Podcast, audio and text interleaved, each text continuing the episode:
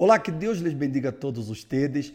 E eu queria invitar-lhes, porque a partir de hoje nós outros vamos fazer uma série de podcasts para falar sobre uma das ensinanças mais importantes da Bíblia. É o que a Bíblia chama de el Sermão del Monte. É quando Jesus começou a dar a todos os seguidores, a seus discípulos, suas ensinanças. A base realmente de todo o cristianismo está neste Sermão del Monte, onde Jesus ensinou todas as coisas relacionado a tudo, ao amor, ao próximo, ao inimigo, a como portar-nos, à palavra, enfim, caráter, conduta, comportamento.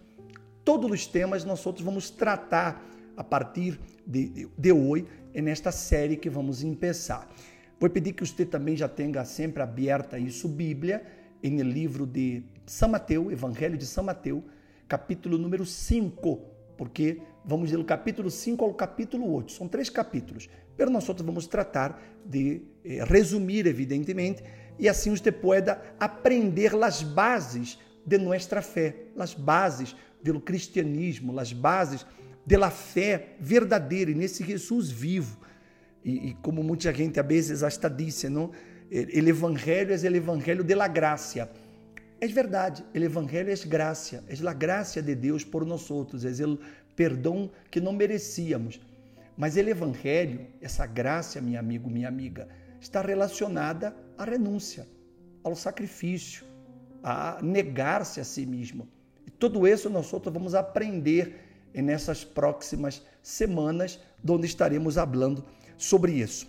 Disse assim no capítulo 5 de São Mateus: Quando viu as multitudes, subiu ao monte e depois de assentar-se, seus discípulos se acercaram a ele e, abrindo sua boca, lhes ensinava, dizendo: Bem-aventurados os pobres em espírito, pois de ellos es el reino de los cielos.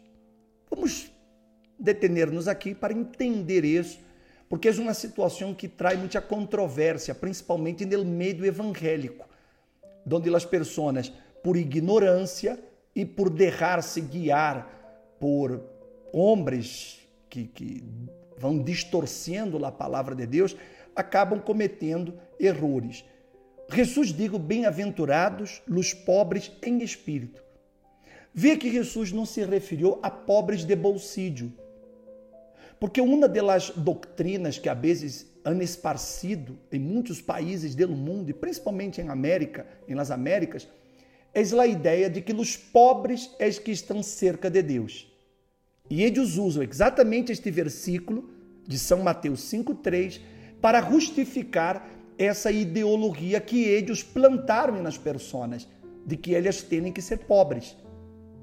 Mas Jesus não está falando aqui de pobreza econômica. Ele está falando da pobreza de espírito. O que, que significa isso? Vamos entender. Quando se habla de pobre, o pobre é representado por las pessoas que têm necessidades. Mas assim, ela tem necessidade de dinheiro, necessidade de roupa, necessidade de comida, enfim, necessidades. Quando Jesus usa essa expressão, em algumas traduções, não está a palavra pobre, está a palavra humilde. Bem-aventurado os humildes de espírito. Essa pobreza que Jesus se refere aqui, meu amigo, minha amiga, está relacionada à dependência. Que eu dependo de Deus, que eu dependo de sua misericórdia, que eu dependo de seu favor, que eu dependo de sua ajuda para todas as questões de minha vida. Essa, essa pobreza que ele disse aqui, pobre de espírito, representa isso. Que nós outros somos felizes quando aprendemos a depender de Deus, a não depender mais das pessoas, a não depender de que alguém nos estenda a mão, a não depender de que alguém nos eche uma mão, a não depender de uma palanca ou de alguém que nos haga um determinado favor. Porque quando você depende de pessoas, então, você se humilha para essas pessoas. Por exemplo, quantas mulheres que elas se humilham para rogar-lhe um pouco de amor à la pareja? Quantas? Que às vezes hacem loucuras por um suposto amor. E ao contrário de ser correspondidas, elas são humilhadas, elas são tratadas por esses, por esses homens como se fossem trapos. Você sabe disso. Porque ela se humilhou para um nome, para rogar-lhe el amor a um nome. Assim também a pessoa, quando ela tem uma necessidade financeira, ela se humilha para um pariente, para um familiar, e ela lhe roga a essa pessoa que lhe eche um mano. E depois essa pessoa hasta lhe eche na cara pelo favor que lhe isso. Você já passou por essa experiência de que em um momento de sua vida você pediu ajuda a alguém e essa pessoa depois lhe echou em cara do que ela isso por você? Por isso que a Bíblia nos ensina a ser pobres em espírito, ou seja, a depender unicamente do Senhor Deus. Não se humilhe ante as pessoas, não se humilhe ante os homens. Você não necessita disso.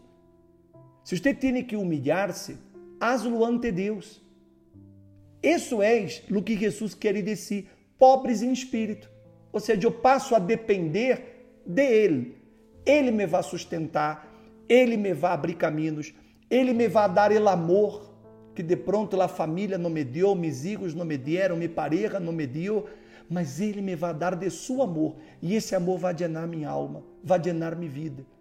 Então, Jesus, meu amigo, ele começa esse sermão de la montanha, ele começa esse sermão com a base de nossa fé, humildade, ou dependência total e absoluta de Deus.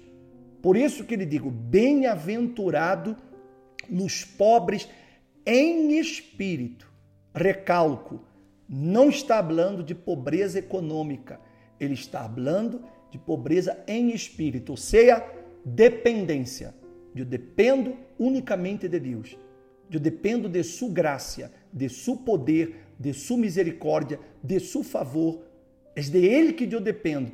E ele digo que quem tem essa, essa característica de ser pobre em espírito, ele disse, de ellos es el reino de los cielos. Ou seja, porque se eu, meu amigo, minha amiga, aqui em nessa vida, eu vivo na dependência de este Deus, então esse mesmo Deus me dará a graça de poder passar a eternidade com Ele nos céus. Porque eu lo quise aqui em terra, em vida, e eu vou a viver com Ele por toda a eternidade. Disso se trata do que Jesus está falando. Por isso, não se deixe é, influenciar por ideologias ou ideias humanas que hacen que as pessoas aceitem e até muitas vezes hagam votos de pobreza. Deus quer que você, como seu filho, tenha uma vida com dignidade. Eu sei que não todas as pessoas vão ter a fé para poder ser muito ricas ou muito prósperas. Eu entendo isso, porque a fé é algo individual. Mas o mínimo como filho de Deus que devemos ter é vida com dignidade. Uma vida que glorifique a Deus. Você, por exemplo, que me está vendo, que és um padre ou uma madre, você se alegra, por exemplo, em ver seu filho na pobreza? Você quer ver seu filho, por exemplo, passando necessidades? Você quer ver seu filho vivendo de arrimado, de favores? Não, absolutamente. Você, como padre, como madre, você sempre querrá ver a seus filhos bem. Se eles estão bem, você está contente. Não é assim? Você se sente feliz só de vê-los felizes. Imagine-se Deus, que és santo, que és poderoso e és perfeito. Ele quer que você viva com o melhor, que você viva com dignidade. Isso lhe dá alegria a Deus, de ver que você não passa necessidades, que você não passa privações, que você não vive sendo humilhado por nadie, por questões de qualquer índole, em especial a econômica. Ele não quer. Ele quer que você tenha uma vida tranquila, uma vida onde você tem todo o dia, como Jesus digo, não? O pão nuestro de cada dia, dá-nos-lo hoje. Ou seja, o pão de cada dia nunca falta. Eu nunca me falta para pagar minha renta, para pagar minhas contas, para pagar a colegiatura de, de los não me falta para dar a mis o que eles necessitam para estar bem, não me falta para poner a gasolina no carro, não me falta para eh, eh, poder dar-me certos gustos a minha família, um dia sair a comer com eles em alguma parte. Ou seja, essas coisas nunca me vão faltar, porque eu vivo justamente dessa maneira, em la dependência de Deus. Então, não confunda esse versículo pobre em espírito com pobreza econômica. São duas coisas completamente diferentes, completamente distintas, e aqui está muito, muito claro nas escrituras sagradas. É importante que nós outros entendamos a palavra de Deus, porque uma vez que você entende a palavra, você não será mais é, é, enganado por aqueles que querem aproveitar-se de sua ignorância, tanto espiritual como la, la, la, la ignorância intelectual. Então, bem-aventurados, é a primeira, é a base. A base de todo o demais está aqui. Bem-aventurado os pobres de espírito, ou seja, os humildes em espírito, aqueles que vivem em la total e completa dependência de Deus. De acordo? Amanhã eu regresso e vamos falar de outra bem-aventurança e vamos estar assim todos os dias tratando deste sermão de la montanha. Volvo a repetir, é a base de toda a fé que nós outros creemos e anunciamos. Deus bendiga a todos. Hasta amanhã.